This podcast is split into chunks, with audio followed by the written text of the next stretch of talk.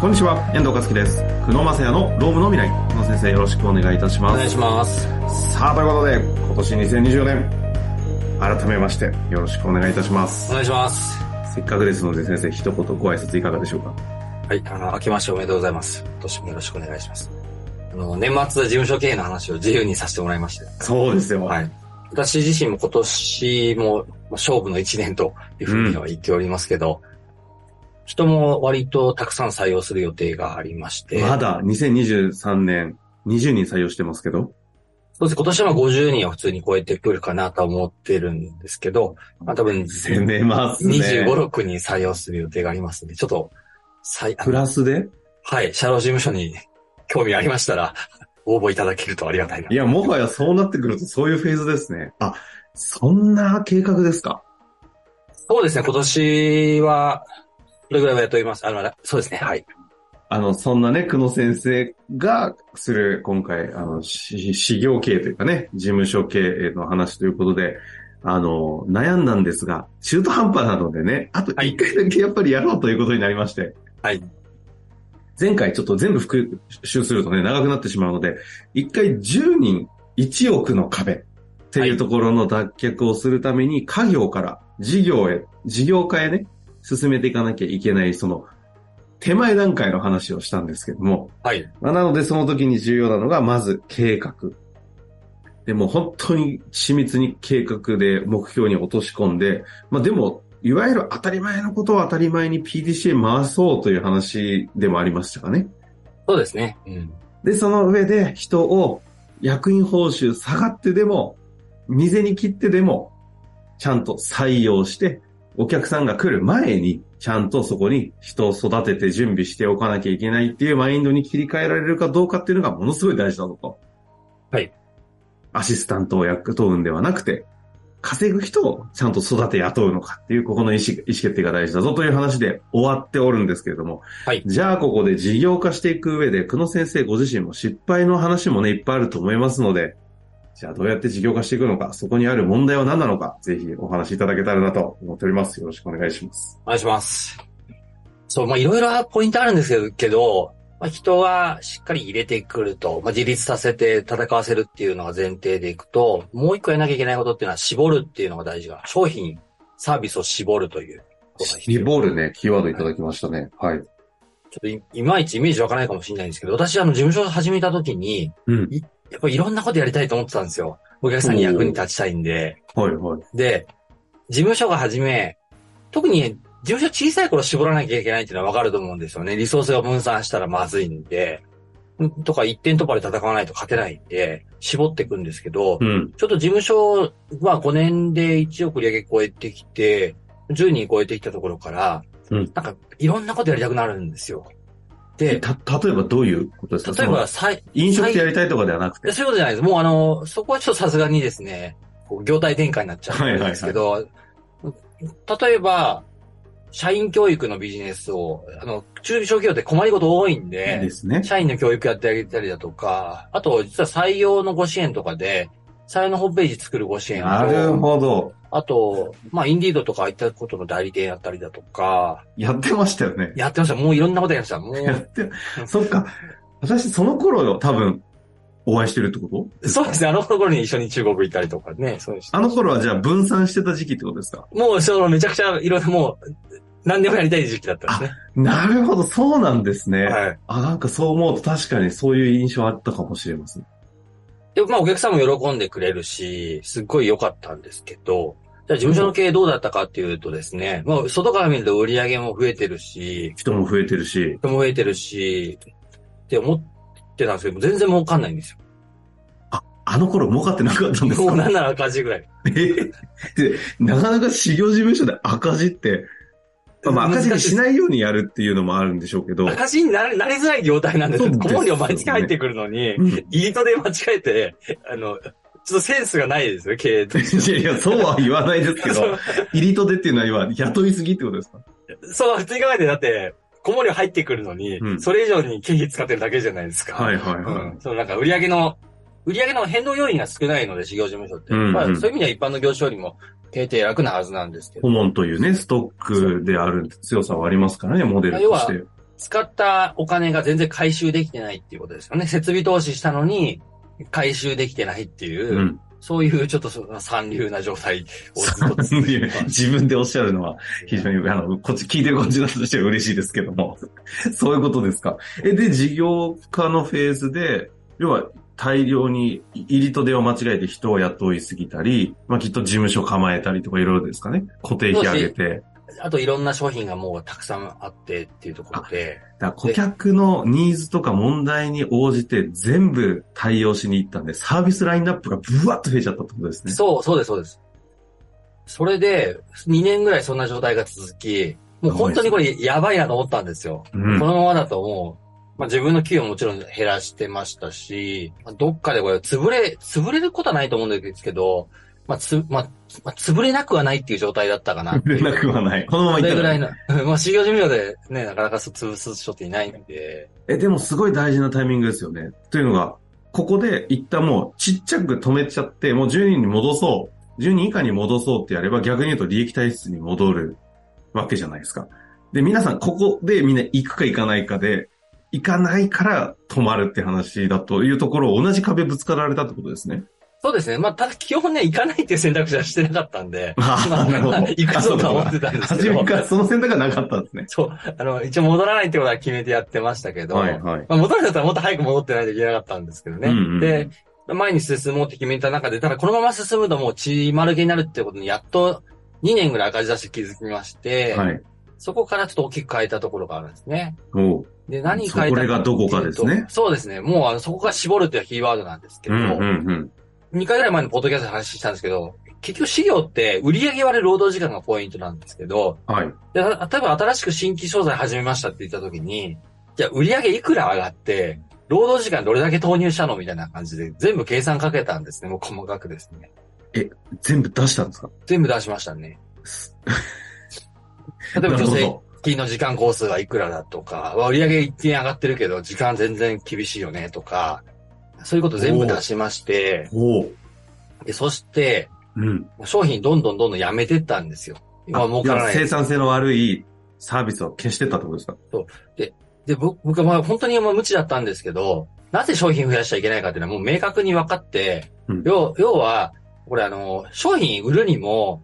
トップの先生は多分何でもできると思っちゃうんですけど、はいはなんい。か、やっぱり社員からするとですね、こんな新しいことを次々やられても困るんで すね。だから、教育する時間も必要だし、えで、やっぱりあっちゃこっちゃに意識が分散するっていうのは、ものすごくこうストレス感じるっていうことがあったから。当時気づいてなくて、え。あと、お客さんから見ても何屋さんかわかんなくなってきますもんね。そうなんですよね。お客さんからも分かりづらいから、す本来はだからその何やか分かればですね、お客さんからも高く評価してくれて、はそいこ。に対して高いお金を払ってくれるのに、もう全てが中途半端という状態なので、ああ。なのでそこから、まあいろいろちょっと心苦しかったんですけど、頑張って立ち上げた採用ビジネスと か、社員教育のビジネスとかは、もう、あの、なかなかこれも勇気いるんですよ。あの、うん。やっぱやめますって言って。しかも、あの、の、ニーズがないんだったらいいですけどね。そうなんです価値一定感じてくださってる人が相当いるわけですもんね。そうなんですよ。で、ついでに助成金までやめまして、だかあらもうじゃあ、社労士で助成金やらないって結構なもんですからあ。、確かにね。うん。で、やらないと。で、その代わり、そのアウトソーシングのその DX 化とか、その時にそっちに振ってるんですかそうですね。あと確定拠出年金、この2本にも絞ってやりますと。だからうちと付き合えば、とにかく仕事楽になりますと、早くなります。まあ採用って人不足から採用って話だったんですけど、はいまあ、はい DX もやっぱり人不足対応だなと思いまして、とにかく労務の観点からもうそこに絞ってやりますよみたいな感じで、人体のええ。導入支援とか、ウェブ明細、まあ、当時も、今はウェブ明細当たり前なんですけど、あんまりやってないところからウェブ明細にどんどん変えていきますみたいなところとかっていうのをやりますっていうのを絞って。いや、そ、久野先生がそこの意思決定あるんで、今この恐ろしい DX 化が社内全体、顧客も巻き込んだ形で進んでたりするのは、そこがあったんですね。え、これちなみになんでそこ絞っ、そこに絞ったんですか ?DX と確定拠出。普通、助成金捨てないそうですし。まあ、まずあの、何がやりたいかっていうところで、おー一番ワクワクしたっていうところですよね。ワクワクなんですね。選んだきっ かけ。いや、大事ですよね。あとは、その、なるべく、あまあ、どこでも良かったとは思うんですけど、まあ、勝ち筋がちょっとありそうなところでいくと、うん。ちょうど、なんていうかこう、まあ、コロナ来る前ではあったんですけど、なんとなくこう、人不足のところはもう顕著に分かってて、はいはいはい。もう間違いなくこれ、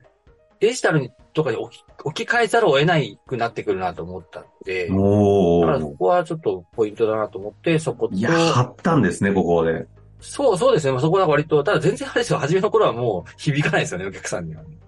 で、なあんとだはろう、DX とか言い出したら変なやついるぞ、みたいな感じですよね、当時。そうですね。まあデジタル、デジタルってその時は言ってましたけど。はい。 デジタルだったんですね、ま だ。で、あと確定拠出の方は、まあ全然マーケットがまだなかったんですけど、まあこれでもどっかで来るなとは思ってたんで、はいまはあいこのはい。二つに絞っていこうみたいな感じで、まあそれで絞って、まあ絞るって本当に大事だなと思うのは、その、お客さんにも本当先ほど何屋さんか分かりやすくするっていう観点と、あとやっぱり社員の教育だなと思ってまして、教育も絞らないといけないなと思っあてー。だからさっき話したアシスタントじゃないので、個人に稼いでもらわなきゃいけないので、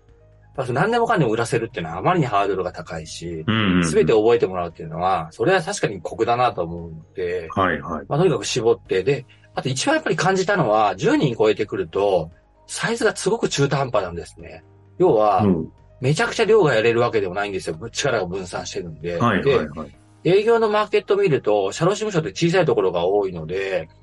うん例えば A 事務所は、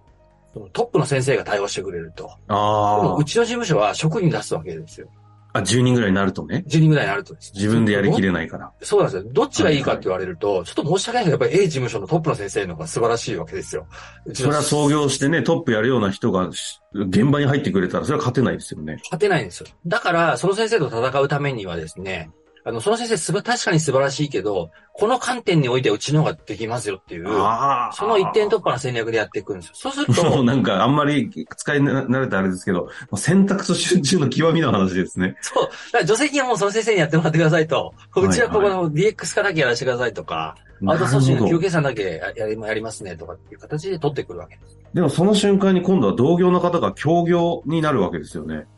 そうなんですよ。だから逆に言うと助成金なんかは、あの、知り合いの先生が全部やってくれてます。ってことですね。はいああ、仲間に変わる瞬間になるんだ、そこは。そうなんです。で、確定拠出金も一緒に実は同業者の方と一緒に販売してますし、それはうんうんうん、マーケットがでかいからやりきれないとか、あと逆に言うと確定拠出金やりたくない事務所もあるんで、そこはうちが代わりにやってあげてとかっていう形で、同業者とも組めるようになったっていうのはすごく大きいかなと。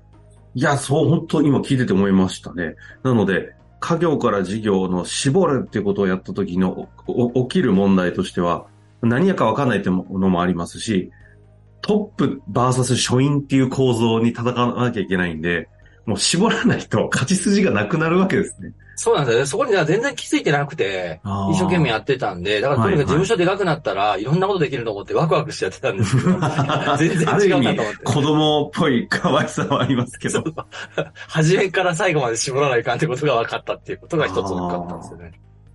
で、そうなった瞬間に今度は同業者が仲間にっていうフェーズに入ってくるんで、まあそうなると結構あれですよね、真空管亀裂入ったかのようにぐわっと動き出すんですよね。